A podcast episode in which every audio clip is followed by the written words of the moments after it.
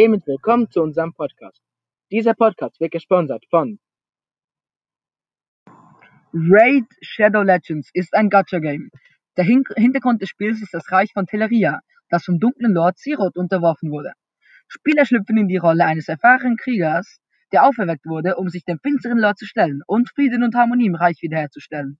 Spieler müssen eine Armee für Schlachten an Orten, Orten wie Schlössern, Dungeons, Wüsten und Tempeln, die vor Feinden und potenziellen Verbündeten Wimmen zusammenstellen. Rosa Parks wurde am 4. Februar 1913 in Tuskegee, Alabama geboren, wo sie aber noch Rosa Louise McCauley geheißen hat. Sie war Afroamerikanerin.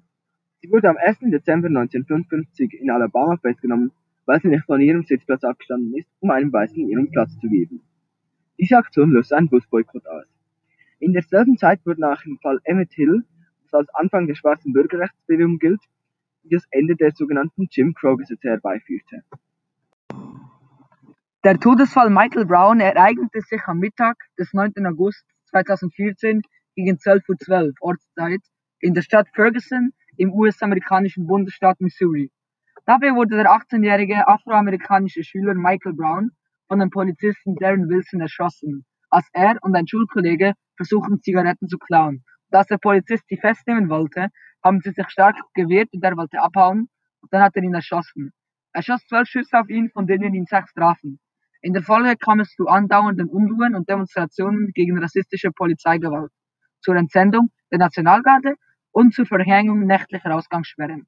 Nachdem eine Grand Jury am 24. November entschieden hatte, kein Verfahren gegen Darren Wilson zu eröffnen, kam es am folgenden Tag zum Teil zu gewaltsamen Protesten in mehr als 170 Städten der USA. George Floyd.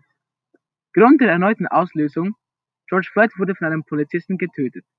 Der Polizist kniete auf seinem Hals und Floyd kriegt keine Luft mehr. Er hat mit Falschgeld bezahlt und er ist nicht aus dem Auto und hat seine Hände nicht gezeigt.